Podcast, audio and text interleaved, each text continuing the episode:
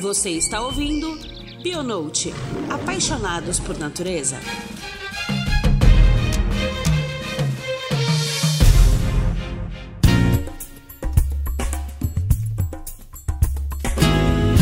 Olá, queridos ouvintes. Eu começo esse novo episódio com uma notícia linda para vocês. De agosto até dezembro, faremos uma série de cinco episódios abordando o tema de iniciativas de conservação. A cada mês, iremos trazer os estudos de caso de conservação com os protagonistas reais de projetos que nos inspiram e nos fazem acreditar em um mundo melhor através da conservação da biodiversidade. Vamos trazer também a temática de serviços ecossistêmicos e como essa forma moderna de valorarmos a biodiversidade biodiversidade em que aspecto a conservação tem a ver com isso. Se esse mundo tem saída, gente, trabalhar nos serviços ecossistêmicos é uma delas. Hoje eu fui abandonada pelos meus co-hosts, mas por uma boa razão. Tá cada uma num canto. Então siga o nosso 32 episódio do Bionote, apresentando o querido Fabiano Rodrigues de Melo, que ele vai falar sobre serviços ecossistêmicos e o incrível trabalho de conservação dos moriquis. Fabiano, seja muito bem-vindo. É uma honra ter você conosco aqui hoje.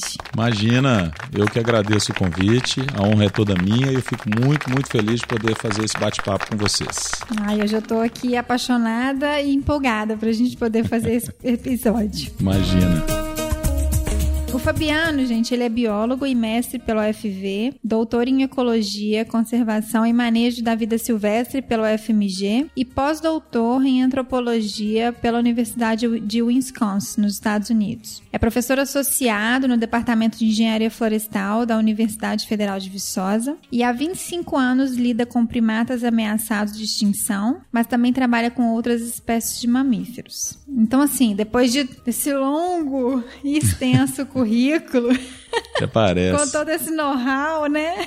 Conta pra gente um pouco da sua história, Fabiano. Ah, legal. Como que foi essa trajetória aí até você chegar nesse projeto, né, do, do trabalho de, de conservação, é, no projeto de vida que, foi, que é o trabalho de conservação com o Muriqui. Conta pra gente como que você começou nessa vida de biólogo aí. Poxa, Juliana, vou te falar, hein? Desde menino, né? Pra, pra nós biólogos isso é muito comum, né? Esse, esse roteiro, né? Uhum. Crescemos apaixonados pelos bichos, bichos, pelas plantas. Normalmente você vê a história de quem é biólogo raiz, né? A gente tem muito isso, porque né, a gente estava até comentando aqui off, né, fora dos nos bastidores, que a profissão bióloga é imensa, né? Assim, ela tem várias opções, né? Mas via de regra quem trabalha com fauna ou com flora tem em comum um pouco isso, né? Lá na infância você já tinha aquele interesse e eu era bem isso, assim, sabe? Eu era um apaixonado, sempre sonhei em trabalhar com primatas, inclusive. Isso é bem legal, assim, né? Desde Desde pequeno, você. Desde pequenos, né? Queria trabalhar com primata. Desde pequeno. E eu me lembro porque eu ficava, né, pensando, né, poxa, o que, que eu vou fazer então quando eu crescer? Eu vou me transformar num pesquisador, num estudioso de primatas. Eu nem me atinava para a questão do, profissional, né? Se eu seria biólogo, veterinário. Naquela época, eu estou falando quando eu tinha oito anos, né? Então era muito, muito jovem, muito criança mesmo. E eu sou de Governador Valadares, em Minas Gerais. Hum. E a situação lá do Vale do Rio Doce é uma situação muito triste, né? De, de total destruição do bioma Mata Atlântica. E a gente tinha, né? Tem ainda o Pico do Ibituruna, que é um pico famoso, né? Que o pessoal usa muito para paraglider, para asa delta. Ele é mundialmente conhecido. Tem campeonatos mundiais lá, inclusive. E lá tinha alguns restinhos de Mata Atlântica. E eu lembro que na minha infância a gente subia a pé o pico para curtir não só o visual, mas porque eu gostava muito de ir nas matinhas que tinha lá. A gente curtia muito. Eu tenho, né? O meu irmão biólogo mais velho do que eu, professor Gabriel Augusto Rodrigues de Mello, espero que ele ouça a gente aí na, né, quando formos, formos divulgar. Ele é, ele é entomólogo, ele é professor da Federal do Paraná, então certamente ele exerceu uma grande influência sobre a gente mais jovem lá em casa. Uhum. Porque ele não perdia tempo, ele ia para quando ele voltava da, da graduação, né, ele passava férias com a gente, ele falou: "Vamos pro mato. Vamos pro mato que eu tô trabalhando com Já carregava, né? É, já carregava os peão. os peão de, os escragiários dele já começaram cedo. Eu acho que, claro, né, tudo isso teve um pouco de influência, mas eu me lembro bem muito disso, assim, eu sempre tive a decisão, né, a postura firme de que eu iria fazer alguma coisa ligada a, aos macacos. Uhum. E aí, como ele estudava em Viçosa, né, ele fazia graduação em ciências biológicas aqui, em 1987, né, já vou começar a entregar a minha idade, ele me, convi ele me convidou para vir em Viçosa conhecer a cidade. Ele falou: ah, vem cá conhecer a universidade, aqui é muito bom e tal. E eu vim, foi numa Semana Santa, eu lembro direitinho. Curti muito, frio pra caramba aí, já tava frio, né, já era início do outono. E aí ele falou comigo, cara, vem fazer o colune aqui. Aqui tem um colégio universitário, né, que é um colégio de aplicação da Universidade Federal de Viçosa. Hum. Era muito concorrido, bastante concorrido. Você fazia como se fosse o ensino médio? Isso. Ele falou, vem fazer... Já vinculado à, à universidade. À universidade, é. E ele hum, falou assim, vem fazer legal. a prova vem fazer a prova, porque se você passar, eu já moro aqui mesmo, você vem morar comigo. Uhum. E eu tinha 13 anos. Na verdade, quando eu vim conhecer aqui, eu tinha 12. Aí eu fiz a prova aos 13, perdão, eu tinha 13, fiz a prova aos 14 e vim morar aqui aos 14 anos, porque eu passei na prova, no final de dezembro de 1988. Saiu o resultado. Não, aí largou a família. Larguei a família aos 14 anos, você acredita? Vim morar em Viçosa com esse meu irmão. Não. Mas olha, Juliana, eu vou te falar, cara, que, claro, o foco. Aí o meu foco já era biologia biologia, porque ele falava: olha, eu faço biologia aqui, o curso é muito bom, se você quer trabalhar com macaco, você vem fazer biologia aqui também. Eu falei: pô, sensacional, eu já fico aí, já me preparo para o vestibular da UFV. E foi dito e feito, porque o, o ensino médio que eu fiz no Colônia, ele foi essencial para eu passar no vestibular da UFV. Uhum. Não que ele prepara para a UFV, ele prepara até hoje, ele é, ele inclusive, não sei se você sabe, mas o colégio universitário, né, o Colune, ele é o melhor ensino é, médio público do Brasil. Todo ano ele fica. Ah, não sabia. Ele, ele, ele é eleito né, como o melhor colégio público de ensino médio que o Brasil tem. Ele, inclusive, ganha de muitas particulares no Brasil e só fica atrás de algumas particulares. Ele fica, em geral, entre o sétimo, oitavo, entre os dez primeiros colégios de ensino médio no Brasil. E dentre os públicos, ele é o primeiro colocado, né? Ele é o mais bem colocado. E aí foi batata. Eu fiz muito bem o ensino médio, fiz com muito vigor, né? Assim, estudava mesmo, passava em tudo tudo porque eu queria fazer biologia então para trabalhar com os macacos. E consegui passar no vestibular em 1990. Comecei a cursar biologia aqui em 1991. Hum. E, claro, né, de cara eu fui fazer outras coisas, né? O meu próprio meu irmão mesmo, ele já estava no mestrado, ele me fez fazer um projeto de pesquisa com insetos, né? Porque ele é entomólogo. Foi te levar pro lado dele, né? Foi, é, ele tentou me, me, me influenciar total, mas ele não conseguiu, porque eu falava, cara, eu vou fazer esse projeto, mas eu quero quero macaco. Uhum. e não deu outra. Por... Você não me tira dos macacos, né? É. Aí eu, ele, a gente conseguiu uma bolsa de iniciação científica, mas no ano seguinte, já no segundo ano da graduação, eu consegui entrar no PET, né? Que hoje se chama Programa de Educação Tutorial. Uhum. Na época chamava Programa Especial de Treinamento, né? É uma iniciativa muito linda da CAPES, existe até hoje, né? Imagino que você conheça. É, lá na PUC também tinha o PET. Isso, exatamente. Aí eu entrei em 92 e só saí formado em 95, quando eu me formei. Então eu tinha bolsa, né, de iniciação científica, é o mesmo valor, mas eu podia trabalhar em qualquer laboratório, eu não tinha uma dependência do laboratório ou de um orientador. O nosso tutor, ele tutorava essas, essas iniciativas e a gente conversava com pessoas, só que aqui não tinha primatólogo, né? Eu fui lá no Espírito Santo buscar o Dr. Sérgio Lucena Mendes, hoje um grande amigo meu, ele é diretor inclusive do Instituto Nacional da Mata Atlântica, professor da UFES, né? Tem muitos anos que ele é professor da UFES. Ele está afastado, né, para ser diretor do, do, do IMA. Uhum.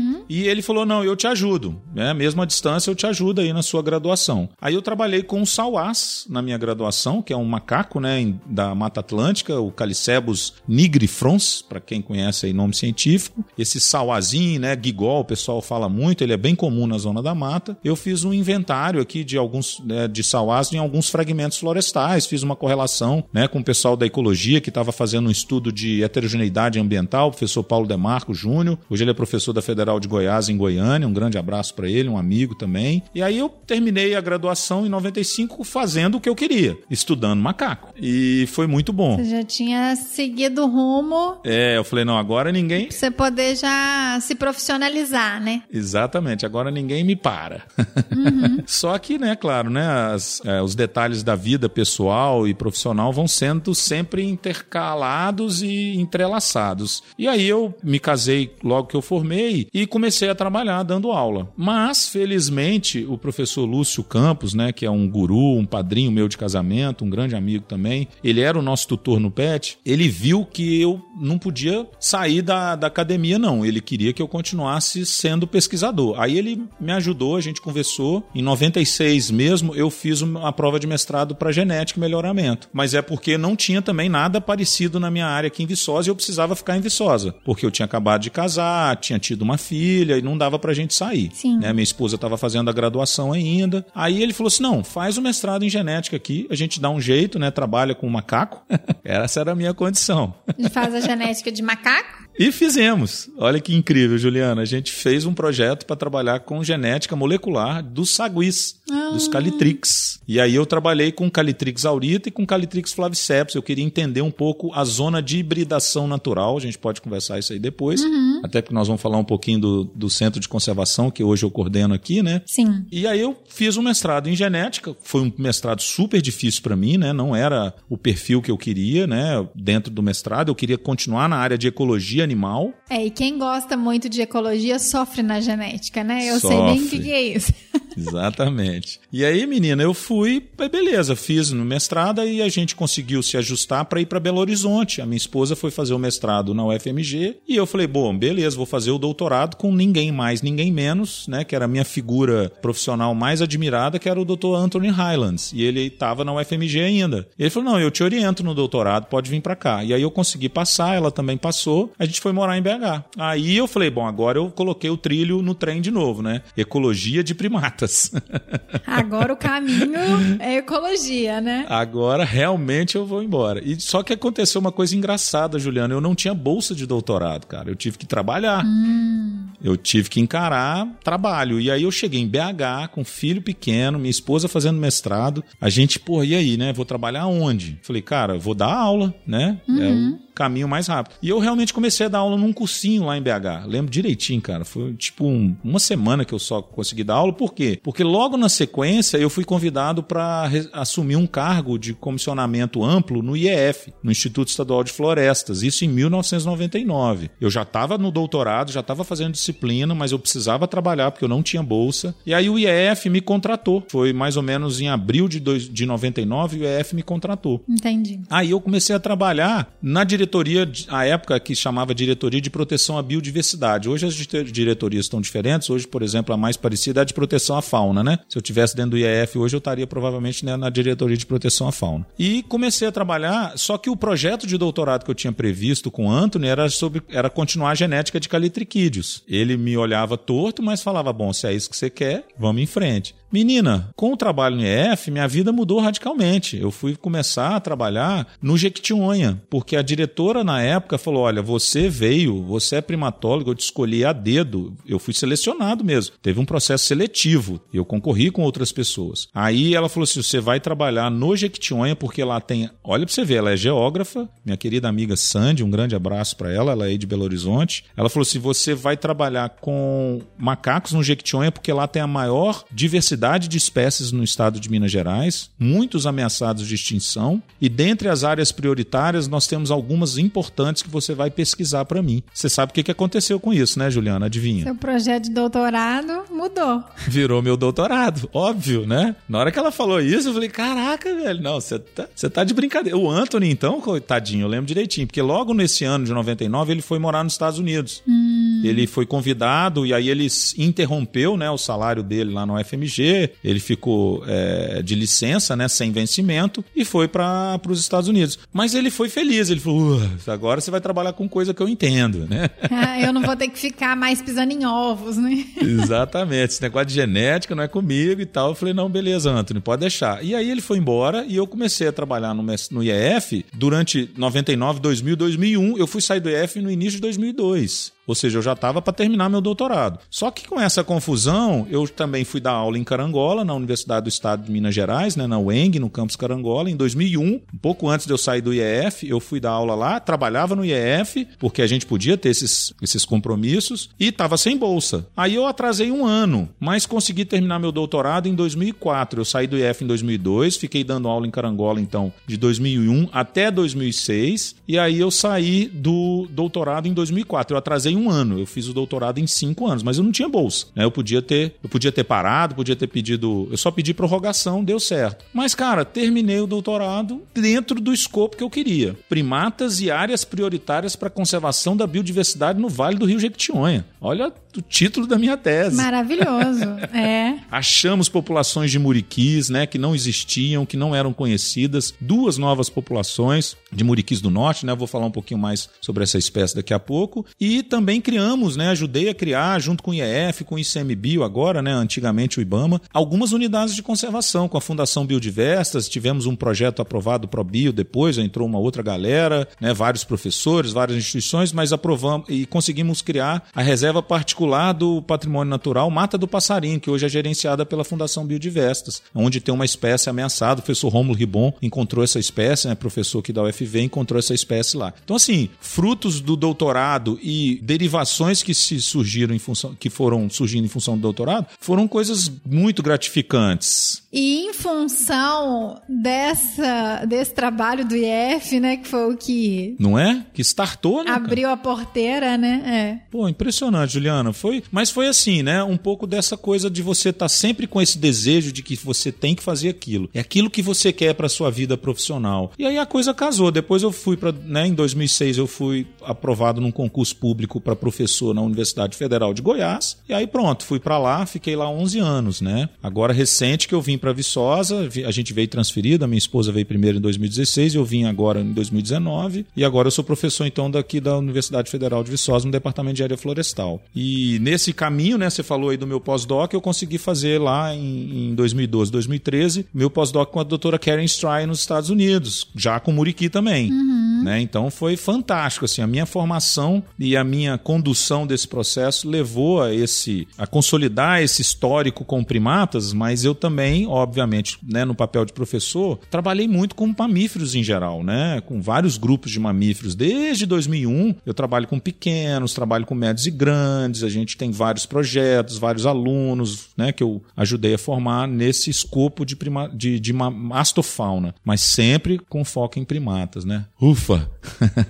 História de vida. Não, maravilhoso. E você vê como que o caminho foi traçando assim, e você vê que assim, quando você, quando a coisa é fluida, a gente dá a nossa energia e as coisas acontecem, né? Sim. A gente não fica muito dando murro em ponta Disperso. de faca, né? É, é. o caminho vai, vai se abrindo, assim, né? Vai se abrindo. E eu fiquei curiosa nesse seu pós-doc em antropologia, porque eu sou bem, bem curiosa nessas questões de, do, do estudo de, de primatas em geral e de comportamento também, sabe? Sim. E eu fiquei, eu fiquei pensando assim, eu falei assim, gente, o que será que ele estudou no pós-doc dele em antropologia? Então, na verdade, o departamento de antropologia, né, a doutora Karen Stry é vinculada lá, uma grande amiga minha, né, uma, uma das 100 maiores pesquisadoras norte-americanas. Ela é um gênio, uma pessoa fantástica e ela me recebeu no departamento dela, então o título que eu recebo é de pós-doutorado em antropologia, mas a gente foi discutir sobre muriquis e sobre conservação de muriquis. Então eu trabalhei com ela aspectos de viabilidade populacional da população de muriquis do Brigadeiro, do Parque Estadual da Serra do Brigadeiro. Hum, Naquela ocasião, o meu amigo Leandro Moreira, que hoje inclusive coordena um projeto lá pelo Muriqui Instituto de Biodiversidade, né? Daqui a pouquinho nós vamos chegar nisso. Ele é pesquisador e ele é coordenador desse projeto, chama Montanhas dos Muriquis. Na época ele já tinha feito mestrado no Brigadeiro e ele tinha vários dados interessantes sobre é, demografia e densidade populacional daquela,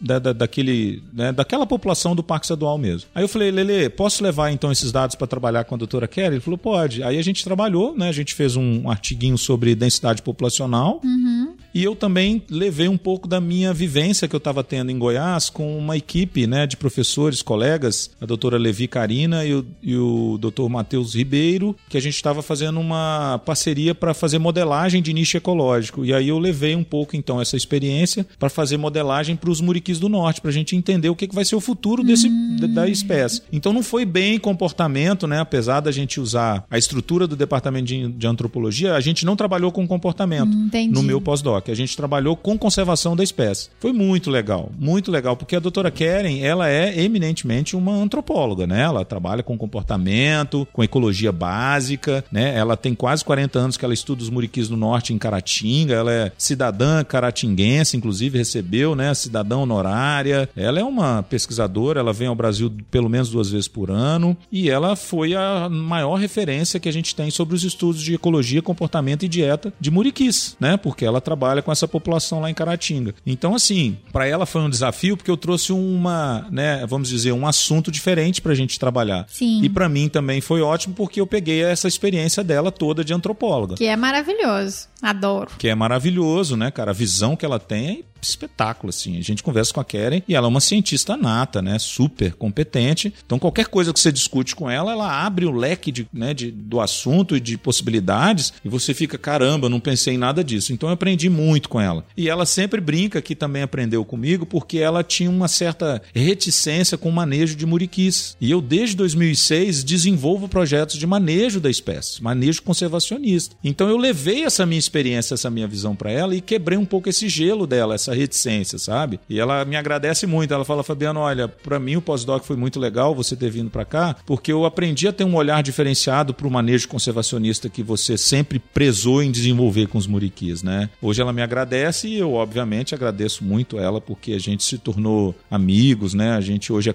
nós somos confidentes, né? Uhum. E a gente tem uma história juntos agora, né? Os projetos, as parcerias, é, é sensacional. Foi muito legal, mas foi, foi dentro desse escopo de conservação mesmo, né? Foi uma experiência fantástica. Ah, imagino. Teria vontade de fazer, tá? Uai, uai, aí, olha aí, a gente tava falando de foco, vamos embora, vamos manter o foco, Juliana. Nossa, mas aqui, eu falo que eu tenho tanto sonho nessa vida que eu preciso passar nessa vida umas cinco vezes para realizar tudo, então... Não é? eu, eu preciso mas manter tá meu nova. foco dessa vida, entendeu? Você tá nova, você vai conseguir.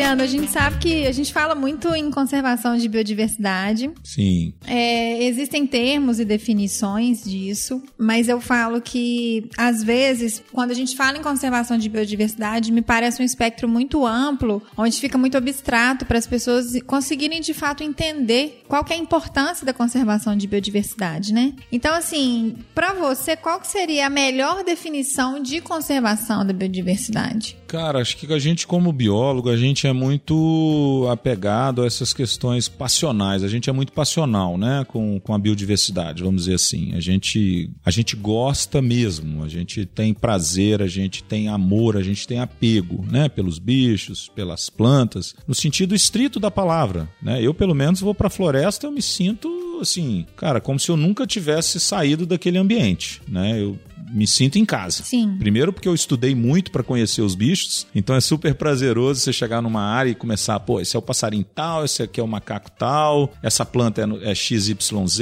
Então, assim, é como se a gente estivesse no playground. É. Né? Então, bio, biodiversidade para mim é isso, né? É eu estar em casa, eu biólogo, tá? Eu técnico, Fabiano. Mas analisando do ponto de vista, né, vamos dizer assim, é, científico, do ponto de vista acadêmico, se eu estiver lecionando sobre biodiversidade para uma plateia que não conhece nada, se eu estiver dando uma palestra, eu ia falar, obviamente, na riqueza de espécies que existem no planeta, da importância da gente proteger essa riqueza, né? Que é todo o conjunto de vida, e explicar que nós temos uma conexão né, profunda e uma dependência total dessa biodiversidade para nossa própria sustentabilidade, para nossa própria manutenção. Hoje eu, eu vou muito nessa pegada, sabe, Juliana, de que a biodiversidade ela tem um valor não só intrínseco, né, como esse que eu falei, que eu sinto, mas também monetário mesmo, né, um valor econômico, um valor de dependência que a gente tem que zelar por ele. Por quê? Porque toda a nossa sobrevivência depende da biodiversidade que existe no planeta. Então essa valoração ela está sempre no meu discurso agora. Sim. Né? Então a conservação da biodiversidade ela precisa atingir as pessoas, né, todo mundo, de maneira direta e objetiva. Né? Se a gente não prezar pela proteção à biodiversidade, nós vamos estar fadados a um problema muito grave social e econômico. Ou seja, as questões ambientais precisam estar plenamente equilibradas para que a gente tenha então essa nossa manutenção aqui como espécie cresce no planeta de maneira minimamente adequada. E a gente está vendo isso, né, Ju? As coisas estão degringolando boa parte delas porque a gente não está dando atenção às questões ambientais como elas deveriam receber. E a biodiversidade é isso, né? São as questões ambientais. Então eu iria muito nesse discurso hoje, sabe? De valoração e de prestação de serviços que a biodiversidade tem para nós, que a gente precisa realmente dar valor a isso. E não é valor, sim, né? Como eu estou falando, essa questão ética ou moral, não. É valor econômico. Sim, é em cifrão, né? É cifrão, porque o mundo vive, sim. né? Esse mundo orquestrado dentro do escopo do capitalismo, ele vive dependendo dessas questões econômicas. Ótimo, vamos valorar a biodiversidade e vamos falar de igual para igual. Uhum. E a gente não está sabendo fazer isso com o mundo empresarial. Com a pandemia, né? Com a pandemia a gente viu que as coisas deram uma balançada. Exatamente, de que de fato, eu falo que a gente tem a gente que não é da área, as pessoas que não são da área, elas têm dificuldade de entender que a gente é essa biodiversidade. Sim. A gente faz parte disso, né? Sim. Enquanto Homo sapiens dentro da cadeia evolutiva, a nossa interação é ecossistêmica, não existe estar fora da biodiversidade, né? Mas a gente tem um mundo tão voltado onde o raciocínio das definições daquilo que tem que ser feito precisa beneficiar humanos, como se humanos estivessem fora dessa cadeia.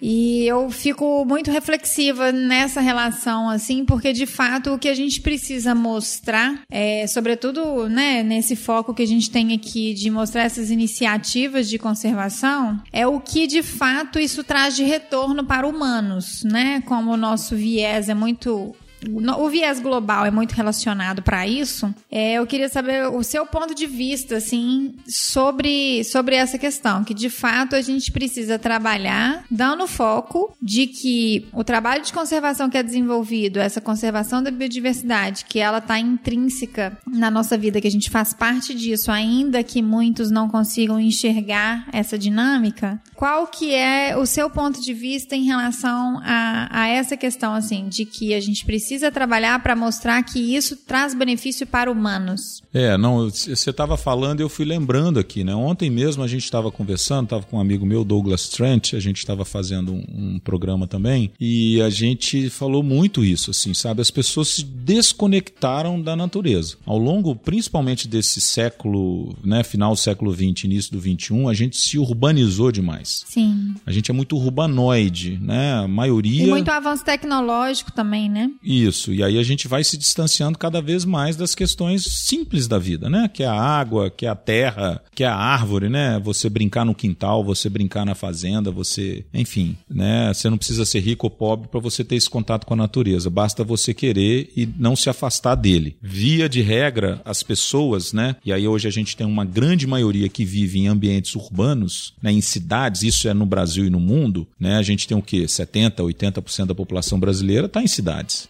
Então, naturalmente, você vai se desvencilhando desses ambientes naturais. E aí você cresce achando que a sua vida ou o seu universo está resumido a pedra, né? A, a tijolo, a, a, asfalto, né, cara? Eu fico, eu me pego e falo, cara, que merda. As pessoas não gostam de ir pro mato, falam que mato, né, tem que derrubar, tem que mato. Bicho. É, tem bicho. Tem mosquito. Tem medo de mosquito, tem medo de onça, tem medo de cobra. Quer dizer, eu falo, cara, mas para nós é a nossa alegria. Mas aí eu, é isso que eu falo. E eles não têm culpa. Essas pessoas não têm culpa. A gente também, em parte, precisa mudar essa rotina para fazer com que todo mundo, mesmo que independente se o cara vai ser médico, advogado, vai ser né, astronauta, velho, ele tem que ter uma vivência na infância, Juliana. Eu estava falando exatamente isso. A gente precisa resgatar essa infância geral, a gente precisa ter disciplinas, a gente precisa ter, sei lá, uma rotina nas cidades com as crianças que elas vivenciem a natureza, uhum. que elas se sensibilizem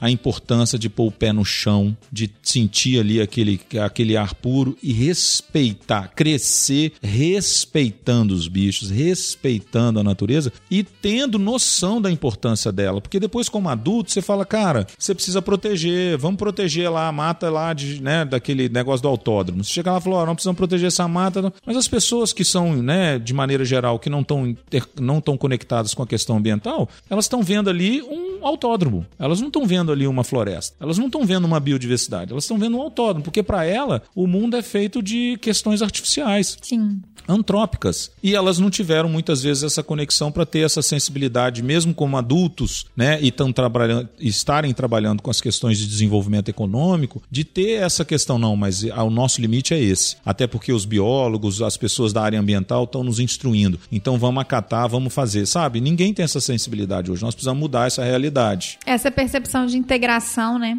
E isso que foi o que você falou, né? E a gente começou a contar um pouco sobre essa interdependência. Então eu enxergo muito isso, assim, sabe? Eu acho que a gente precisa ter uma rotina muito mais intensa com as pessoas, principalmente que moram nas cidades, para que a gente mude esse, né, esse futuro nosso próximo a, a ter muito mais gente voltada para natureza, a querer esportes de natureza, a querer conviver com a natureza e a gente interligar novamente o ser humano que é bicho, né? A gente é bicho, você falou tudo. Espécie, né? É. Nós não podemos esquecer da nossa origem. As pessoas na cidade esquecem. Elas acham que a gente é né, um ser sobrenatural, né? Uma entidade que está fora desse ambiente biológico. Pô, não, não estamos, galera. E que o mundo está a nosso serviço. Exatamente, que é fauna, que a flora existe aí para nos atender. Não, galera, a gente até pode usufruir dela, temos que usufruir como a gente faz, mas temos que ter aí um mínimo de equilíbrio no sentido de que compensar, né? Temos que compensar. Então acho que acho que a gente tem que resgatar isso, sabe, Juliana? A gente precisa muito pensar nessas estratégias. É, e até pegando o gancho dessa questão da percepção do que que a, essa biodiversidade nos promove, uhum. a gente vê o quanto que é cada vez mais importante e ainda bem que tem sido cada vez mais frequente vir à tona a questão da valoração dos serviços ecossistêmicos, né? Perfeito. O que, que a biodiversidade pode nos oferecer? Então, fala um pouco pra gente sobre essa temática e o quanto que é importante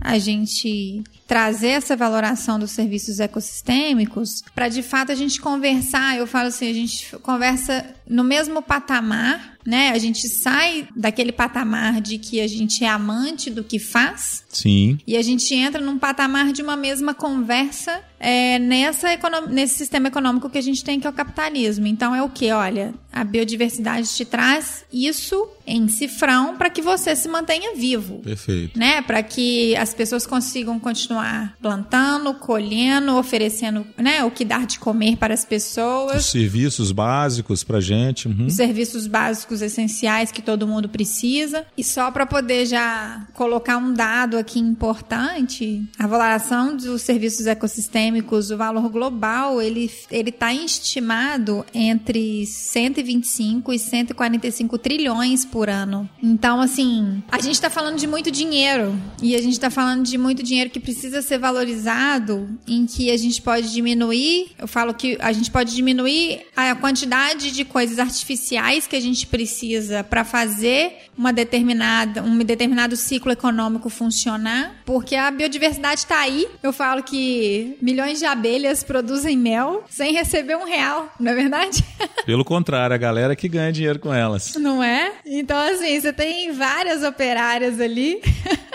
trabalhando dia e noite sem descanso. Verdade. Fala um pouquinho pra gente sobre essa importância dessa valoração dos serviços ecossistêmicos e o quanto que é importante a gente caminhar nessa conversa de estar tá no mesmo patamar, né, no mesmo lugar de fala e conseguindo mostrar para essa economia capitalista o quanto que isso é importante, né? O quanto que isso não é abraçar árvores, né?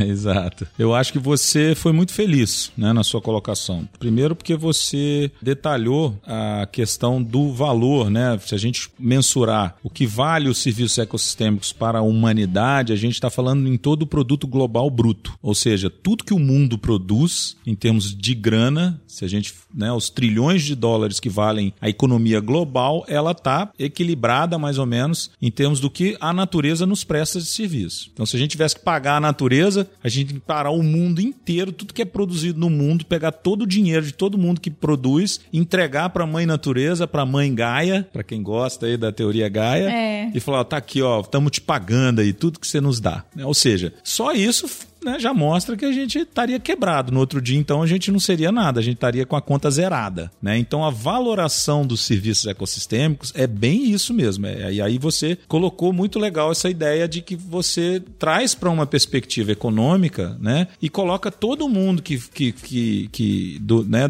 que gera, que gera é, renda no planeta, em maior ou menor escala, para conversar de igual para igual. Falou, galera, então agora nós precisamos realmente pensar no que a gente está fazendo, porque se a gente não paga a natureza o que ela nos oferece, em algum momento esse débito vai vir. E ele está vindo, né, Juliana? Ele está vindo. Nós estamos sentindo aqui, né? É, as mudanças climáticas não existem à toa. Uhum. Quando a gente fala de mudanças climáticas provocadas principalmente pelas questões antrópicas, é exatamente esse débito. A natureza está dizendo, ó, vocês não estão pagando a gente como devem, então tá, tá aí, ó, tô te devolvendo seca, inundação, problemas né, de calor e frio, e a gente está vendo aí nessas né, queimadas recordes no Pantanal, né? Tudo isso está muito associado com o regime de chuvas que não está normal no Pantanal. E ele não está normal porque a gente teve um alto, né, um um processo intenso de desmatamento nas últimas duas décadas na Amazônia, que fez diminuir esse regime de chuvas. E isso vai ocorrer no Sudeste e no Centro-Oeste. Daqui a uns anos, a nossa, né, o nosso cultivo agrícola vai ter problema.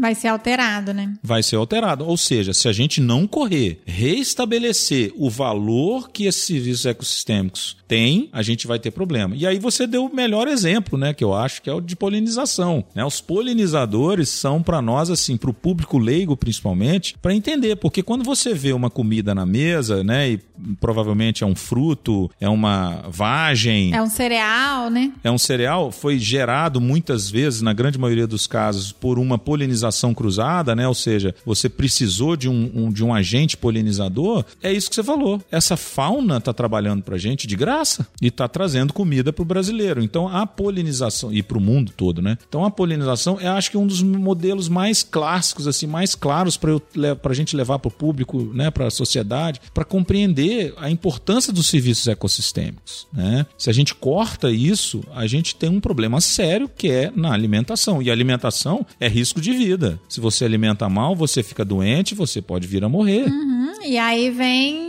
todo em cadeia, né? Cascata. Os reflexos, é. Toda uma cascata de problemas sociais, né? Que são gerados, de desemprego, etc, etc. Então, assim, eu acho que você, na hora que você me perguntou, você já foi me ajudando nessa resposta, no sentido de que tá tudo, tudo faz sentido. E eu acho que a gente precisa realmente é, trazer essa discussão num patamar que é de dar o devido valor à natureza. E aí, Juliano, eu vou só complementar. Nas questões de licenciamento ambiental, por exemplo, uma das discussões fortes que eu tenho, né, você lida com isso, eu sou consultor ambiental também há muitos anos, desde que eu me formei, eu trabalho com licenciamento ambiental. Eu digo muito isso para as empresas, para os empreendedores, né, que a natureza né, e esses aspectos ambientais que são mitigados ou compensados, eles ainda são pouco valorados. Se a gente for colocar no papel o que vale a biodiversidade que está sendo ali modificada, alterada, destruída, né, na hora de compensar ou mitigar, ah, Juliana, a gente vai pedir. E que nunca mais vai voltar, né? Que nunca a gente vai pedir muito mais, sabe? Então acho que esse essa esse detalhe da biodiversidade não ser valorada da forma que ela deveria é um problema que está tornando esse débito nosso maior. E é nosso papel, Juliana, como biólogo, como profissional, elevar esse valor, porque a gente sabe exatamente, não como mensurar, é difícil, é muito abstrato mensurar o valor da biodiversidade, mas a gente sabe dizer em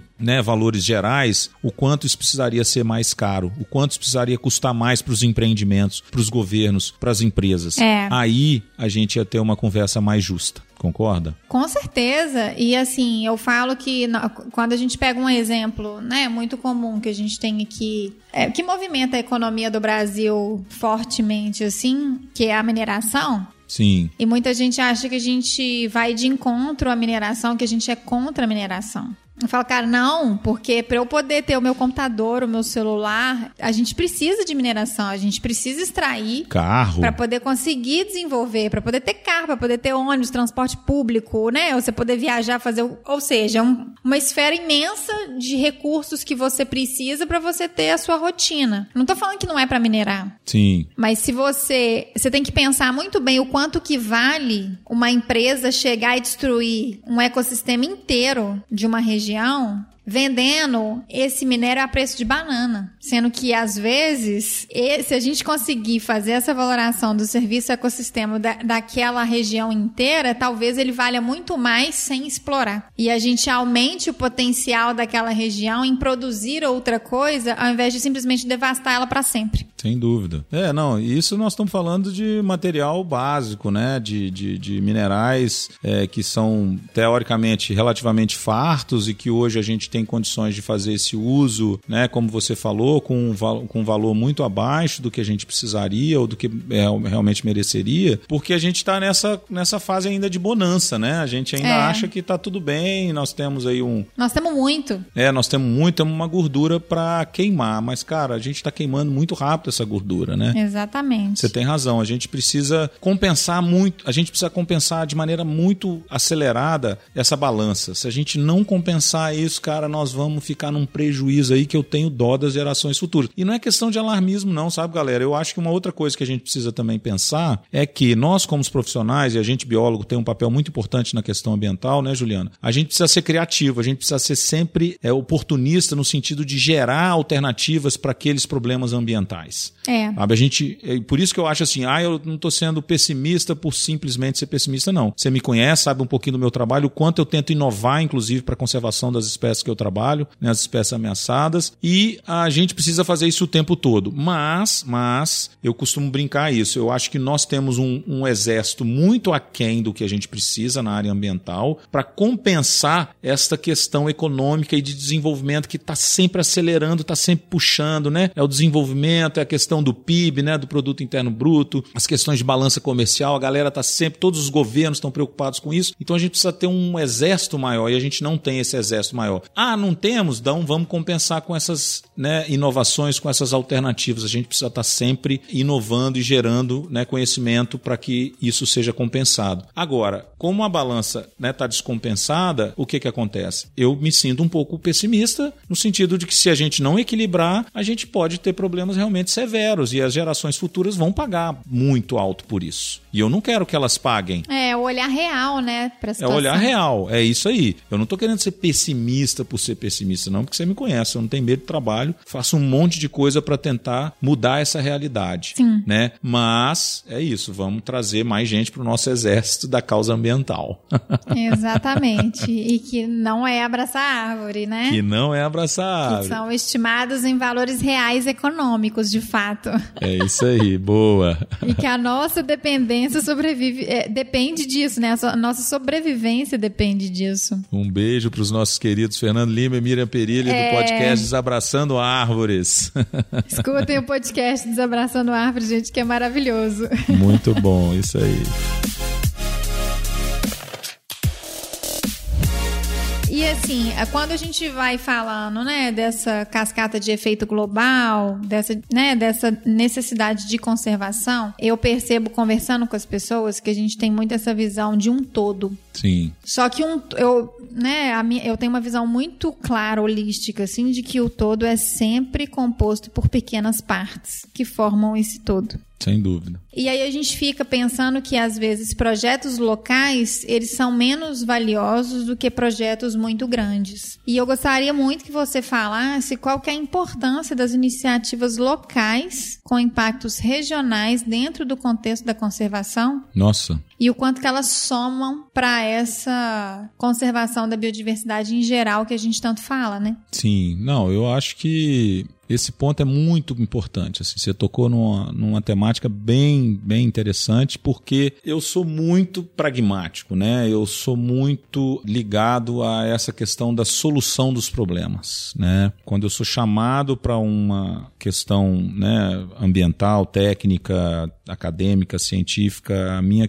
né, a minha visão é sempre resolver o problema. Então eu gosto muito disso que você colocou, que é valorizar né, e realmente dedicar meu tempo e minha energia para as iniciativas locais. Tá? Eu vou participar de fóruns maiores, de fóruns de colegiados, eu vou me dedicar até certo ponto a esse tipo de iniciativa, mas eu vou sempre priorizar as locais. Por quê? Porque eu acho que é isso mesmo. A gente tem que agir localmente, apesar de ter que pensar globalmente. Parece clichê, né? Parece clichê, mas ele é muito importante hoje. Por quê? Uhum. Porque a nossa realidade, cara, é a que vai de fato influenciar as pessoas. Ou seja, é o meu bairro, é o meu prédio, é a minha cidade, né? É a minha iniciativa de pesquisa na minha universidade, os projetos que eu desenvolvo é que vão servir de reflexo para essas iniciativas regionais ou globais ou né, maiores, né, nacionais, internacionais. Então, Juliana, eu vejo muito isso no sentido de que eu me dedico e me esforço muito para ter projetos bem desenvolvidos localmente, para que eles sejam modelo para outras iniciativas fora daqui. E aí você acaba, né, fazendo esse círculo regional. E aí quando você também vai debater num âmbito mais amplo, né, uma conversa, você tem a sua experiência, cara. Sim. Eu acho que,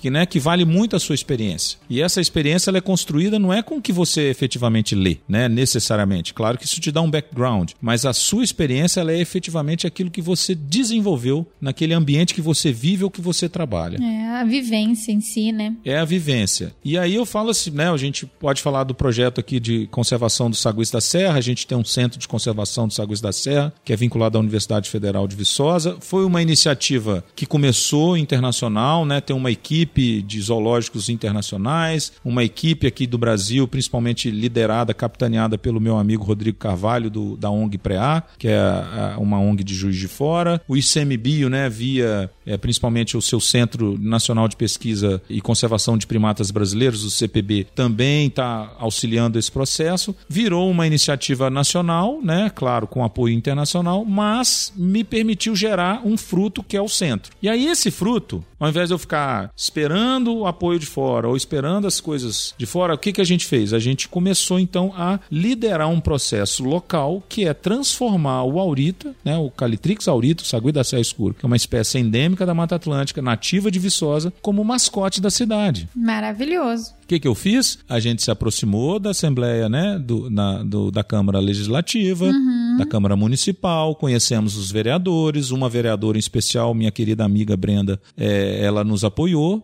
acampou a ideia e hoje o projeto né, que cria o Aurita como mascote da cidade também gerou um dia municipal para o Aurita. Então a gente fez uma iniciativa local que parece boba, né, simbólica. Mas que envolve a comunidade toda, né? Que envolve a comunidade. Agora, com essa iniciativa local, eu posso então discutir com a cidade, né, o mascote, fazer ações de educação ambiental e levar para eles o que, que eu estou fazendo na universidade enquanto pesquisa. Né? Então eu estou aproximando a cidade a minha pesquisa básica, que é proteger os bichos e, mais do que isso, é reproduzi-los aqui no ambiente de cativeiro para a gente fazer projetos futuros de reintrodução. Então, para mim, Juliana, isso é só para exemplificar que eu assino embaixo que as iniciativas locais são muito, mas muito importantes e que sempre serão prioridades para mim. Maravilhoso. Acho que você conseguiu deixar muito claro e eu já queria pegar esse gancho aí e falar do projeto, né, do Muriqui Instituto Instituto de Biodiversidade. Uhul! Agora nós vamos nadar de braçada.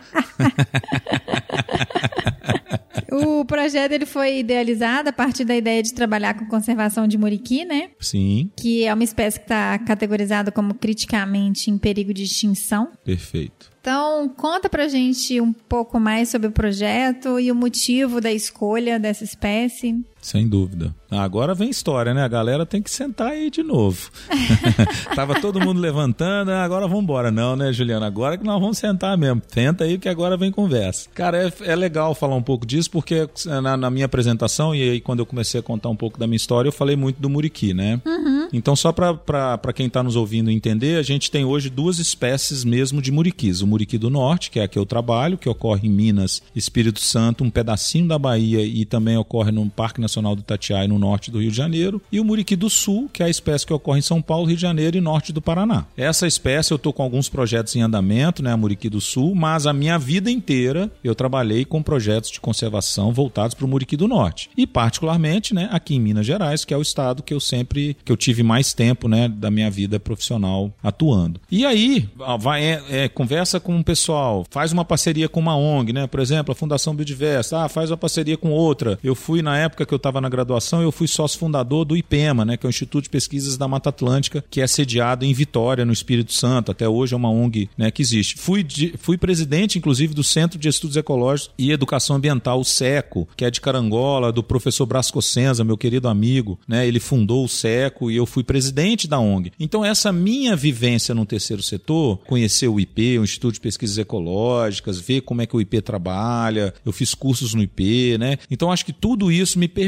ampliar a mente e falar, cara, acho que chegou, como se diz, estamos maduros para ter uma ONG, pensar, né? Hoje, na verdade, a gente chama de OSC, né? Que é uma organização da sociedade civil. Ela não é o CIP ainda, mas a gente deixou o estatuto da, da MIB, né? Que é a Muriqui Instituto de Biodiversidade, a ONG que a gente criou em 2015. Aliás, esse ano nós fizemos cinco anos já de existência. Parabéns. Obrigado. A gente amadureceu, né? Tipo, vamos criar essa ONG? Aí eu conversei com vários parceiros, né? Principalmente com a Fernanda Tabacou, o Marcelo Nério, o Leandro Jerusalinski, a doutora Karen Stryer, meu, meu irmão Gabriel Augusto Rodrigues de Melo, o Renato Machado, vou falar um pouquinho também da, da nossa né, parceria com eles lá na comuna do Ibitipoca, o Theo Anderson, a, o Leandro Moreira, a Carla Possamay, falamos, cara, vamos fazer uma ONG? Ó, vamos, como que, que, que a gente precisa fazer? Ó, a gente precisa disso, disso, daquilo. Aí a gente correu atrás do estatuto, da logo, pá, pá, pá. Combinamos, né? Criamos os conselhos e a diretoria, que são três é, né? O presidente, o econômico, é, financeiro e o executivo, né? Uma diretoria. É, e aí consolidamos essas pessoas. Eu fui para o conselho científico, é um conselho que apoia então a ONG no sentido de projetos que elas que, que a ONG pode fazer. É um trabalho voluntário, mas me considero, né? E sou de fato, tá lá na ata, né? De,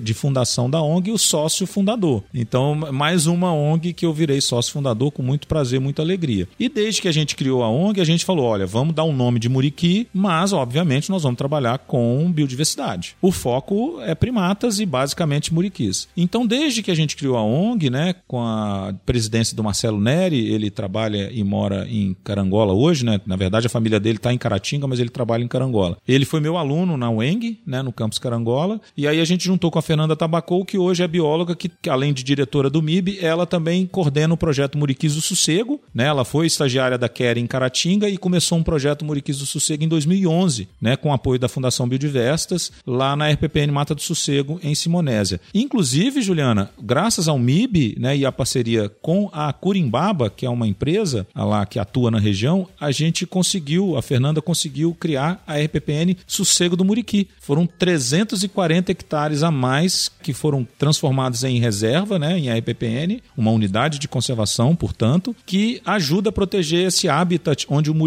é, do norte vive ali na região do Sossego. Então, junto com a Biodiverstas, o MIB apoia né, e ajudou a criar essa RPPN lá. Então, a gente tem uma, um bloco de área protegida que permite a sobrevivência dessa população lá. E ela também coordena o projeto Muriquis do Ibitipoca, né, que eu vou contar um pouquinho a história dele, que é bem legal esse projeto. E eu ajudo ela nesse, nessa coordenação. Então, assim, a gente tem um foco forte com o Muriqui. Sim. Né? Mas já, já aprovamos projetos com o Saguiz da Serra, o Saguiz da Serra Escuro. Ele é como se fosse a bandeira, né? Exatamente. O Muriqui é como se fosse a nossa, é o nosso panda. Sim.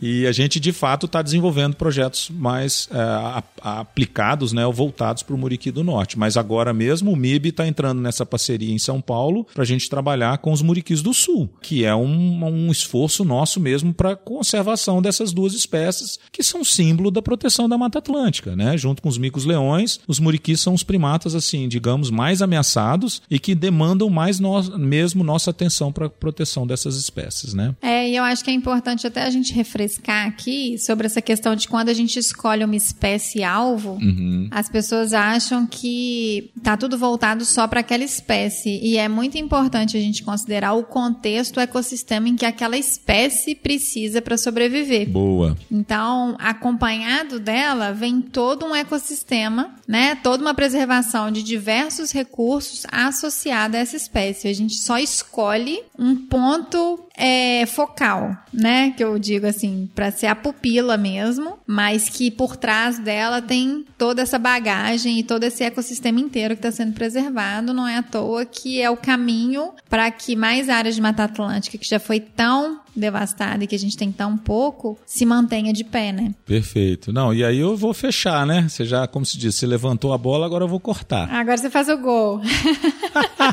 Ou faço o gol. É, você colocou na marca do pênalti, né? Já que você é, você é apaixonado por futebol também, né? Você colocou na marca do pênalti, vou fazer o gol. É, é uma espécie. A gente, muitos anos, né? Na década de 80, principalmente, surgiu esse conceito de espécie bandeira. Né? Isso foi muito usado e aí o mundo inteiro conheceu os pandas gigantes, né? Que são endêmicos da China, né? Os, os Big Fives na África, né? Os grandes mamíferos africanos, elefantes, leões, etc. E a gente tem no Brasil algumas espécies que foram elencadas como bandeira, né? Uma delas é o próprio mico-leão dourado, que é um primata endêmico hoje do Rio de Janeiro, né? Ele realmente todo histórico indica que ele sempre só ocorreu no, no estado do Rio e ele foi inclusive tão importante, tão bandeira que ele virou nota de 20 reais, né? A onça pintada também, símbolo da biodiversidade brasileira, virou nota de 50 reais e agora nós estamos aí com a história de que o lobo guará, né, vai virar nota de 200 reais. Vamos ver o que, que vai virar, né, Ju? É. Esse é, esse, é o conceito da espécie bandeira. Só que você tocou um detalhe, eu vou marcar o gol agora. O muriqui e muitas outras espécies que a gente usa como bandeira, na verdade, elas são espécies guarda-chuva, né? Quando você protege o muriqui, você protege aquela floresta e toda a biodiversidade que está nela. Eu não preciso ficar protegendo borboleta de A a Z, pernilongo de A a Z, né? Carrapato, besouro, planta. Uhum. Serpente, anfíbio. Né, cobras, anfíbios e papapá. Não, eu protejo muriqui e toda aquela biodiversidade, toda aquela biota, né, tá sobre o arcabouço do meu esforço de conservação para o muriqui. Então você matou a pau, assim, né? A, a, escolha de espécies assim que são simbólicas, emblemáticas e muitas vezes bandeira, ela tem um fundo científico por trás, né, Juliana, para quem nos ouve. Exatamente. A gente está criando uma possibilidade de proteger todo um arcabouço de vida, galera. Por isso que o muriqui, ele é uma espécie guarda-chuva nesse sentido, né? E falando em muriqui, né, que eu, eu acho ele assim, a coisa mais fofa do mundo com aquela pançoca dele, que você vê primeiro a pança para depois ver a cara. A gente é muito passional, né? Falei isso bem no início da minha conversa com você. É. Fala pra gente alguns aspectos que são interessantes desses primatas. Tem algum comportamento específico, alguma relação social interessante, a complexidade de comunicação, talvez? Cara, eu acho que o mais assim incrível dos muriquis é primeiro o tamanho mesmo, né? Ele é um bicho notoriamente grande. Ele é considerado, uhum. inclusive, o maior primata do Brasil. Qual é o tamanho? Na verdade, o maior primata das Américas, né? Ele tem um em torno de 1,30m, né? Considerando aí a cauda também. Uhum. E vai pesar aí o macho adulto de 12 a 15 quilos. Então ele é um bicho grande, tá? Ele é uma criança, vamos dizer assim, sei lá, de 6 anos, né? Se a gente. É. Né? Se você pegar o bicho ele tem os braços longos. Eu, por exemplo, tenho 1,76m. Se eu pegar a mão dele, esticar ele, né? Se ele tiver adormecido comigo, eu estico ele, ele vai ficar com as. Eu vou ficar com as mãos na minha cara e o pezinho dele vai praticamente bater lá no chão. Então ele é um bicho bem, bem grande, sabe? Além da cauda, né? Que tem aí uns, uns sei lá, 70 centímetros aí, pelo menos. E é legal, né? Uma característica física dessa cauda é que ela serve como um quinto membro. O bicho consegue se pendurar pela cauda totalmente ele consegue soltar o seu corpo, né? Ou seja, soltar os braços e as pernas e ficar totalmente pendurado pela cauda, de tão forte que ela é. Ela é muito musculosa. Ela é tão interessante, Ju, que ela tem uma facezinha como se fosse um, uma pele, ela, ela não tem pelo, né? Então a parte de dentro da cauda, ela é como se fosse uma mão mesmo, né? Ela tem, ela tem essa pelezinha lisa que o bicho tem uma espécie de tato com essa ponta da cauda. Então dá a ele muita mobilidade. Ah, ela é sensível, né? Ela é muito sensível, então dá a ele mobilidade e muita confiança de usá-la, né? Mas além do tamanho, então, né, que eu acho que é uma característica física interessante do muriqui, a gente tem um, os dados de comportamento são muito interessantes. É muita coisa interessante, mas assim, você me perguntou o que, que mais chama atenção. O tamanho, né? Então ele é o maior primata das Américas e é considerado o maior mamífero mamífero endêmico do Brasil, tá? Por quê? Ah, mas a anta é maior, a onça é maior. É, mas a onça, a anta, né? Esses bichos estão espalhados aí em vários outros países, tá? O muriqui não. O muriqui só existe no Brasil. Então ele é considerado o maior mamífero endêmico do Brasil. Já chama atenção por isso. Mas ele tem um comportamento muito legal. Dentre os macacos neotropicais, a doutora Kerry, inclusive, que basicamente estudou isso, né? Ao longo desses quase 40 anos de pesquisa que ela desenvolve no Brasil, eles têm um comportamento muito interessante, cara. Eles não são agressivos, né? A maioria dos macacos tem famílias, né, e grupos sociais que são muito hierárquicos, né? Você tem machos dominantes ou fêmeas dominantes e aí você tem toda uma hierarquia em função disso. Os muriquis não. Eles basicamente formam grupos de multimachos que a gente chama, né? Ou seja, vários machos que ficam andando juntos, que basicamente defendem o grupo de fêmeas e seus filhotes. Então isso já é uma coisa bem diferente para os primatas neotropicais. Eles são ma mais pacíficos, né? Exatamente. E trabalham mais na cooperação ali, ó.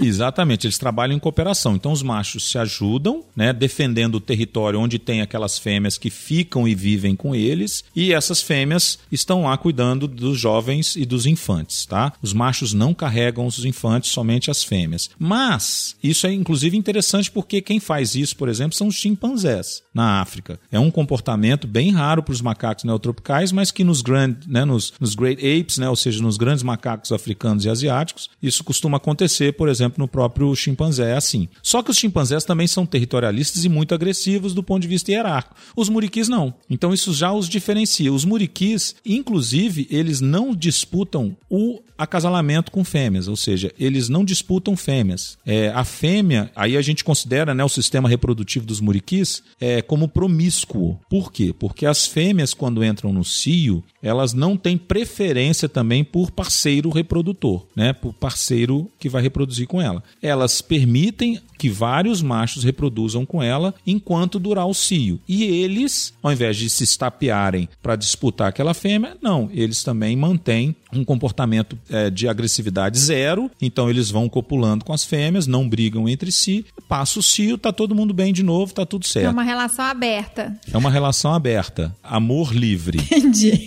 E aí, eles inclusive usam, o, o, o, Ju, isso é muito legal, o comportamento de abraços, né? Eles, eles se abraçam com frequência e esse abraço é uma forma de diminuir tensões sociais no grupo, né? Então, as fêmeas se abraçam entre si, os machos se abraçam entre si e eles abraçam entre eles, né? Machos e fêmeas. Ah, gente. E isso mostra, por exemplo, às vezes tem indivíduos que são mais abraçados no grupo. Isso mostra que ele pode ter alguma predileção, mas não é uma hierarquia, ele não é o líder do bando, mas mostra que ele tem um certo respeito, né, vamos dizer assim, dos outros indivíduos. Esses dois comportamentos eu acho que são os mais interessantes, né? O abraço do muriqui e esse sistema reprodutivo promíscuo sem qualquer agressividade, sabe? E aí é legal, Ju, quando você vai analisar a questão biológica, você fala, cara, mas como é que os pais, né, sabem que são pais? Eles não sabem. Mas como é que ele briga, então, né? Como é que ele disputa o filhote daquela fêmea, né? Como é que ele vai fazer a prenhez naquela fêmea se eles não brigam, né? Se ele não tem preferência pela cópula.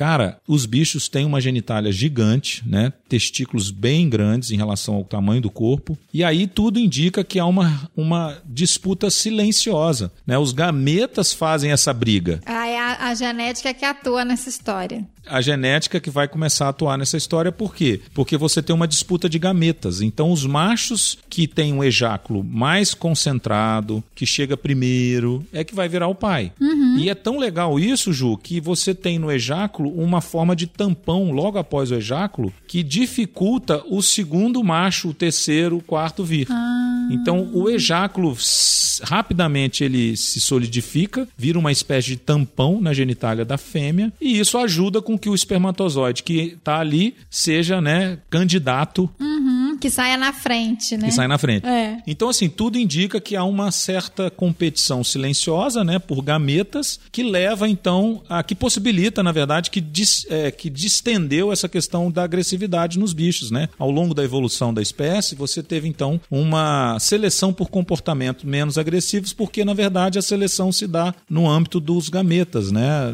Uma seleção é, sexual sexual reprodutiva. Então isso é muito legal. Isso é também bem inédito assim do ponto de vista neotropical, assim, né? A gente está discutindo um comportamento muito interessante, né? Ufa! Ah, maravilhoso. Uma aula aqui de evolução, né? Uma aula de evolução, eu não sabia disso. Você está entrevistando um biólogo professor, né? Não tem jeito, né, Ju?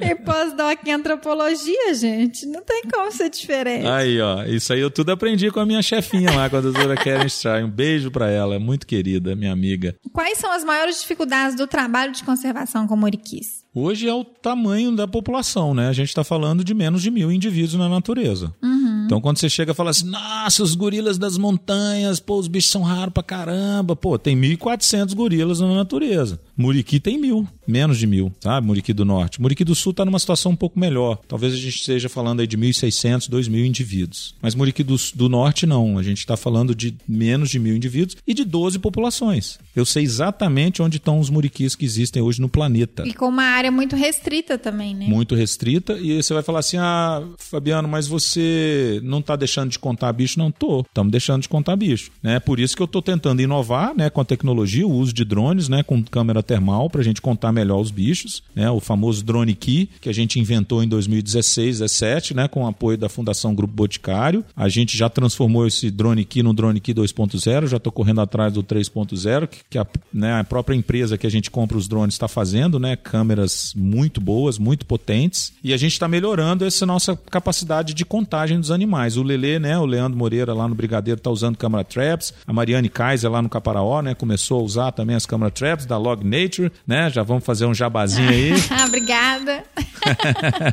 e a gente está melhorando muito a nossa perspicácia, né? E a nossa eficácia, na verdade, de contar os bichos. Mas, ainda assim, com certeza, a gente tem bicho para trás. A nossa ideia é vasculhar né, toda a área de distribuição e tentar encontrar novas populações. Entendi. Não sei se você viu, Ju, agora recente, o Robson Hack, meu querido amigo, né? Um grande abraço para ele, lá do Paraná, ele descobriu uma população nova de Muriqui do Sul, no estado do Paraná, que só tinha duas populações. Mesmo? Mesmo. E ele conseguiu achar a terceira. Isso tem um mês, tá? Então, para quem tá nos ouvindo aí, é bem legal. Você fala, pô, mas como é que você deixa de ver um muriqui desse tamanho na natureza? Cara, os bichos são muito, né, assim, arredios, os bichos são difíceis de ver e com presença de caça, né, histórica nessas áreas onde os muriquis ocorrem, os bichos fogem da pessoa igual o diabo foge da cruz. Então não é fácil achar muriqui, ainda mais nas áreas onde eles sobraram. E eles te, eles te percebem na mata muito antes de Muito você perceber antes. eles, né? Então a Exatamente. chance do encontro é muito, fica muito reduzida, né? Exatamente. Então, assim, cara, não é fácil achar os bichos, não, tá? A gente sofre bastante para encontrar novas populações. Mas ainda assim a gente encontra, tanto da Muriqui do Sul, como essa do Paraná que o Robson Hack achou, né? Através do trabalho que ele desenvolve com a Lactec, também apoiado com a Fundação Grupo Boticário. E aí a gente também está com essa expectativa. E uma das, né, dos apoios que a gente mais está tendo, sabe, Ju, que vale a pena a gente comentar aqui, é da Global Wildlife Conservation, que é uma organização internacional norte-americana que tem nos apoiado muito. Então a ONG MIB tem hoje um guarda-chuva de apoio financeiro mesmo, né, de small grants que a gente fala, né, ou seja, pequenos aportes de dinheiro que a gente consegue com a Global Wildlife. Quem é o presidente da Global, né, é o Dr. Russell Mittermeier, que é um grande primatólogo, uma, dos- uma das maiores autoridades no mundo, né, não só na primatologia como na herpetologia, e eu diria mais, né, para mim hoje ele é o cara que mais entende de biodiversidade no planeta, assim, ele é um cara surreal. Uma visão ecossistêmica gigante, né? Impressionante. E ele tem nos apoiado muito através né, do, do diretor da, da ONG, que é o Dr. Anthony Highlands, né, meu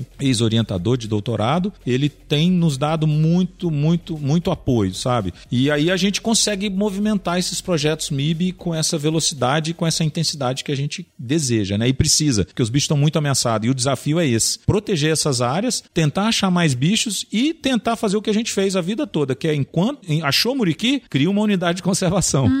É, conseguir sustentar essas áreas, né? Que é a casa dos bichos, para depois conseguir Exatamente. entrar mais profundamente no estudo daquelas populações ali, né? Exatamente. Eu poderia dizer, por exemplo, que você havia até comentado sobre o projeto de reintrodução in situ, que um, um dos maiores sonhos do MIB é fluir com esse projeto de reintrodução e a gente conseguir trazer não é, novos indivíduos e aumentar essas populações? Sem dúvida. Eu acho que a gente está mudando a chavinha, sabe, Ju? A gente está migrando para essa, é, para efetivar o manejo. É, eu diria, a minha, a minha é, postura profissional com os muriquis ao longo desses últimos 20 anos foi achar bicho e proteger as áreas onde eles estão. Mas desde 2006, quando eu fiz o primeiro manejo né, conservacionista, que foi a translocação de uma fêmea que vivia isolada aqui na região do Brigadeiro, a gente translocou ela para o Sossego. Foi uma translocação bem sucedida. Tive um aluno de mestrado que ficou um ano acompanhando ela logo após a soltura. Ela ficou muito bem. Em seis dias ela já foi apresentada por um macho ao grupo de muriquis e aí ela já, no primeiro mês, ela já estava vivendo com. Enturmou ali. Enturmou com os muriquis, né? Aliás, isso é um outro detalhe biológico, a gente sabe disso, né? Que somente as fêmeas migram de um grupo para outro. E graças aos estudos da Keren em Caratinga. Então, por causa desse conhecimento científico, a gente pôde translocar essa fêmea, que é tirá-la de um lugar e levar para outro. E onde ela vivia, ela estava sozinha numa mata pequena. Em 2006, a gente então teve uma iniciativa, inclusive a YKS, consultoria ambiental da minha querida amiga Sabrina Lima, um beijo para ela, nos ajudou naquela época. Né? A gente fez a translocação então para o Sossego e aí ela tá lá até hoje, viva, muito bem, obrigado. Já teve cinco filhotes, Nossa. inclusive. Né? Ela é uma mãe super. É, é, já é avó, provavelmente, porque o mais velho, que é o Edu, é um macho, né? Ele é um macho adulto que tá lá no grupo hoje, então ele já deve ter copulado com fêmeas lá e já deve ter virado pai, né? Então a Eduarda provavelmente é, é avó. E a gente só sabe disso por causa da Fernanda Tabacou, que coordena um projeto desde 2011, porque aí ela monitorou os bichos desde então, né? Ela vem monitorando e ela identificou um por um. Então ela sabe todos os filhos da Eduarda, inclusive o primeiro que a gente não sabia direito quem seria, porque nesse período de 2008 até 2011 a gente ficou com hiato sem realizar pesquisa lá. Então, esse, e, e, aí o que, que aconteceu? Graças a esse estudo que ela desenvolve lá e ela monitora os bichos, a gente agora em 2018, na verdade, é, em 2018, 2019, 2018, a gente viu uma das filhas né, da Eduarda longe do sossego, que é a ecológica. A gente deu o nome para ela de ecológica. Né? Isso é uma outra manha também da doutora Keren, né? Para cada filho e filha, a gente repete o nome, a primeira letra da mãe. Ah, entendi. Para ter esse. Essa, para ajudar na identificação. Na demografia do grupo e para você lembrar daquela árvore genealógica, como é que você. Né? Ela tem isso, né? De quase 40 anos, é um dos estudos. Ah, legal. Ela, imagina, a Keren tem quase 40 anos, então ela é um dos estudos mais antigos no mundo com primatas, na natureza. Ela se compara, os estudos da doutora Keren se comparam aos estudos da Jane Goodall com os chimpanzés na África, né? Com que a Diane Fossey começou com os gorilas das montanhas. Esses projetos são mais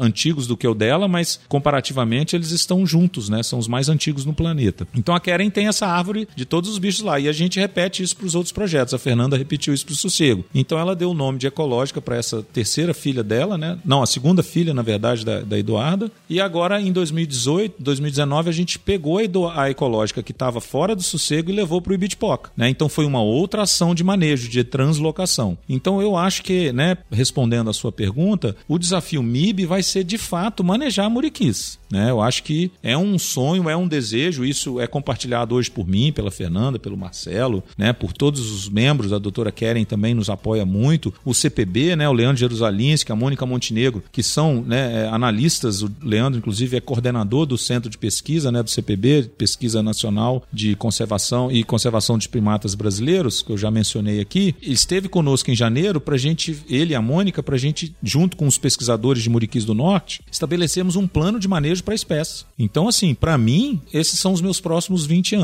E claro, né, eu conto muito com a MIB, né, com o suporte e apoio da MIB. A MIB já incorporou isso, né? A gente já está trabalhando isso enquanto objetivo. É o nosso sonho, cara, fazer esse rearranjo das populações e uma coisa linda que a gente está movimentando. E eu vou te dar, né, a certeza de que nós estamos no caminho certo. Agora recente a gente capturou o ano passado dois machos de muriquis que viviam isolados no Ibitipoca, né, com apoio da comuna do Ibitipoca, com a Fundação Grupo Boticário, com o CPB, com a doutora Keren. A gente então fez uma força-tarefa, né, liderados pela Fernanda Tabacou do MIB, a gente então conseguiu capturar esses dois machos e levar para uma área de semi-cativeiro lá na própria reserva, que a própria comuna construiu pra gente. Maravilhoso. Que a adaptação do bicho fica muito mais fácil. Fica. Por quê? Porque eles estavam praticamente né, desistindo da vida. Dois machos, ia fazer o quê? É. Né? Não tinha fêmea, não tinha grupo. Eles nem se falavam direito, né? Vamos dizer assim. Eles nem. Eles estavam vagando, né? Vagando ali naquela floresta. Aí a gente levou esses dois machos para um recinto. Primeiro trouxe a ecológica, foi mais. A gente capturou ela mais rápido. Aí trouxemos os machos e depois trouxemos uma segunda fêmea que também estava vagando sozinha perto do sossego. Então hoje nós temos uma colônia né, de quatro muriquis vivendo numa área de mata, né, cercada, protegida, e eles estão muito bem obrigados. E muito provavelmente, vou dar um spoiler aqui, a gente está esperando bebê. Sério? É, a gente não tem certeza, mas a gente está esperando bebê e a gente está muito otimista, porque a ação de translocação e manejo, Juliana, ela só é bem sucedida quando você finaliza a reprodução, né? Quando os bichos reproduzem. Claro, você tem uma série de outras coisas. É, quando os bichos reproduzem, os filhotes são capazes de se Isso. manter, né? Aí a gente fala 100% de objetivo atingido. É. E claro, né, as ameaças à espécie, etc, etc. Então, assim, esse projeto, né, que tem total apoio da comuna do Bitpoca, do Renato Machado, que é o proprietário, né, e que o MIB abraçou com a liderança, né, e a excelente execução da Fernanda Tabacou, a gente está dando um show de manejo dos bichos. E a gente está muito otimista que isso é o primeiro passo para esse sonho do MIB de fazer o manejo acontecer com as populações e salvaguardar, né, proteger todas as populações remanescentes de Muriqui, sabe? A gente está muito otimista. É maravilhoso. E a gente tá muito, muito, assim, né? Doido pra essa pandemia passar e a gente voltar a pôr a mão na É. massa, desabraçar essa porcaria dessas árvores Aham. e proteger os bichos de verdade, né, Juliana? Ficar lá empolgadíssimo e poder voltar com toda energia, né? Pra poder continuar os estudos e acompanhar essa, essa reintrodução aí, né? Desses indivíduos. Sem dúvida. Ah, vai ser maravilhoso. Não, vocês já estão convidadas para ir lá conhecer, tá? Já falei, vou deixar isso aqui registrado em público. Vamos demais. E assim que vocês tiverem certeza dos filhotes, cê- vocês avisam pra gente poder espalhar pra todo mundo, porque isso vai ser uma notícia maravilhosa. Com certeza. Então hoje a gente está né, em low profile porque a gente não sabe, né? Tem que esperar. Né? E essa ansiedade é nossa porque a gente é, conhece bem os bichos, né? A Fernanda tem uma equipe lá que, nos, que acompanha os animais todo dia, né? A gente tem suplementação alimentar. Então a Priscila Pereira, hoje tem a Valéria também, que é outra bióloga. As meninas estão lá ajudando a gente, né? Com a coordenação da Fernanda. Então a gente diariamente fica acompanhando os bichos. E aí a gente tem essas perspectivas, né? O, o- o período de reprodução, eles copularam muito o ano passado, né? Então a gente tem uma grande chance mesmo das fêmeas poderem engravidar logo, né? E, e o período final, né, da gestação, ele coincide lá, pelos estudos da doutora Keren, coincide com outubro. Hum, então provavelmente em outubro a gente já tem alguma novidade por aí. Já tem alguma novidade. Então a gente está bem otimista. E o mais legal, sabe, Juliana, que nesse projeto a gente quer formar um novo grupo. Mesmo, um grupo social forte, 10, 15, 20 bichos. Sim. E quer repetir isso para a gente efetivamente repovoar o Ibitpoca. É, conseguir fazer isso de modelo pra replicar, né? Exatamente. E Bitpoca é a nossa experiência maior, é o que a gente está fazendo o nosso dever de casa, mas que a gente deseja realmente expandir isso para as outras áreas onde isso for necessário, né? Claro. Ah, eu fico apaixonada e maravilhada com Que bom. uma iniciativa que, com trabalho dedicado, seriedade, ela vai dando resultado e a gente vê que é possível, né? Sem dúvida. A gente não pode ter medo, Juliana. Eu fico assim. Não, essa vida não, gente. A gente só tem que ter. Eu falo que assim, a única certeza que a gente tem nessa vida é de que um dia a gente vai morrer. Então a gente não pode ter medo. Nenhum. Porque se o maior medo é a morte, a gente sabe que um dia ela vai chegar. Então o resto. Exato. A gente, né, consegue enfrentar. Se vira. E todo erro, né, Juliana, tem uma. Pra, na, dentro da conservação, ele tem um objetivo no final. Ele acaba te ajudando a não repeti-lo. É, eu falo que isso pra vida, né? É, Assim. e manejo, cara, a gente não pode ter medo de fazer, porque hoje nós dependemos do manejo para refaunar a nossa Mata Atlântica, para trazer de volta espécies extintas regionalmente e para não permitir a extinção de outras espécies, galera. Exatamente. Sabe, biólogo, veterinário, o pessoal tem muita gente aí hoje com medo Medo de tentar. medo de tentar, medo de pôr a mão nos bichos, com dó, com. Cara, cada indivíduo é um ser. Merece o nosso respeito, nossa admiração, nosso amor. O que, que você quiser doar para ele, cada indivíduo merece. Mas se você trabalha com conservação, você tem que pensar nas populações para você ter o todo, que é a espécie protegida. E as pessoas, né, estão formando, estão saindo da academia, da graduação, e ah, não, eu quero proteger o bicho por si só.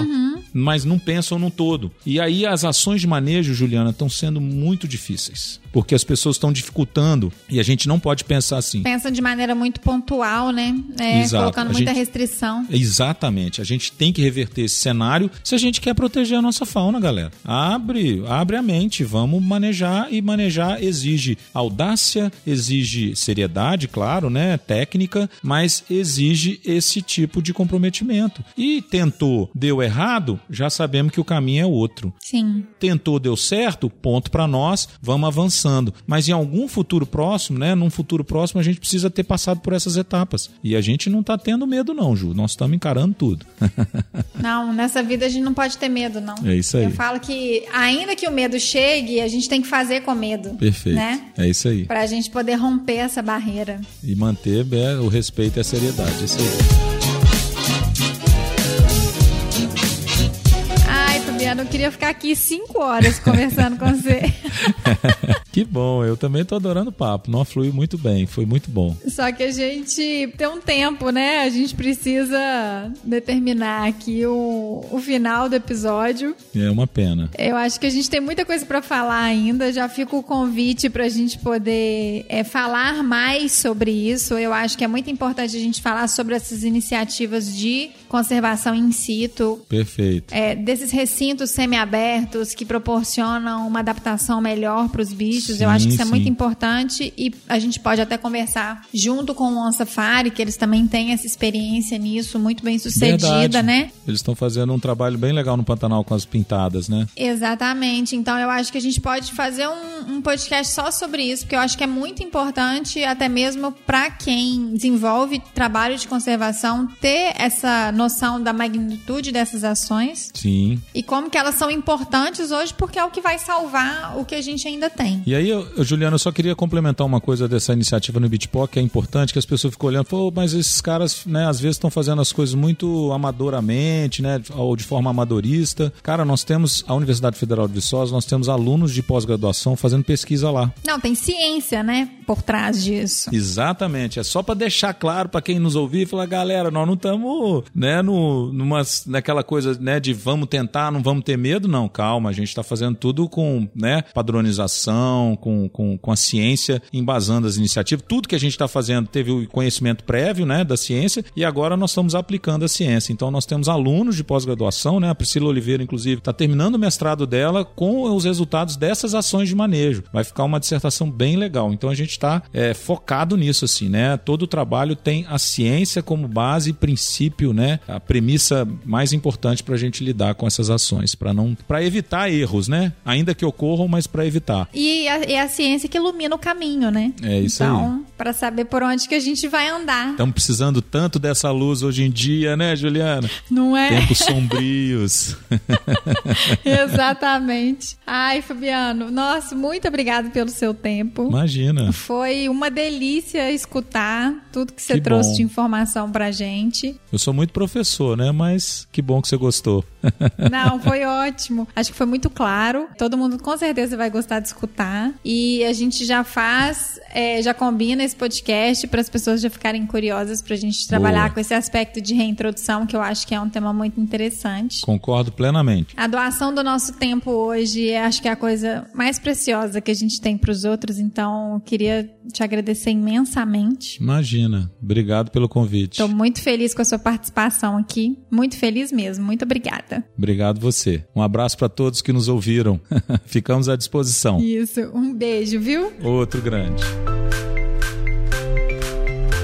Então, pessoal, esse foi mais um episódio do Bionote, nosso 32 segundo episódio. E eu sou suspeita porque eu sempre falo que eu saio mais apaixonada a cada novo programa. Gostaria de lembrar vocês que o Bionote é um podcast da Log Nature, uma empresa que fornece soluções e equipamentos para quem faz pesquisa da conservação de biodiversidade. E para você saber um pouco mais dos nossos produtos e das nossas ações, nos acompanhe no nosso site, que é www.lognature.com.br e nas nossas redes sociais, que no Facebook é Log Materiais, no Instagram, arroba log nature e no LinkedIn Log Nature. Esse podcast também está disponível em todas as plataformas de podcast para Android e iOS e também no Spotify. Um beijo, até o mês que vem. Tchau, tchau.